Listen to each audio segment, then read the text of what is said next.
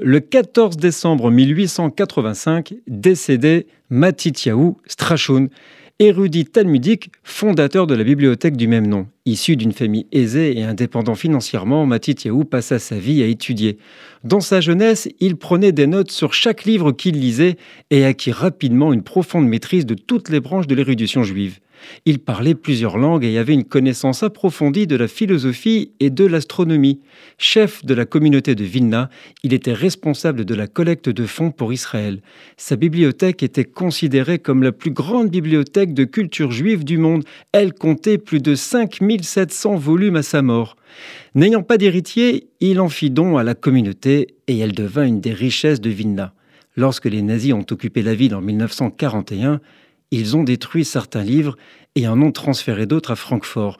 Plusieurs milliers de livres ont été trouvés après la Seconde Guerre mondiale et distribués entre la bibliothèque Yivu à New York et d'autres bibliothèques en Israël. Nous sommes le 14 décembre.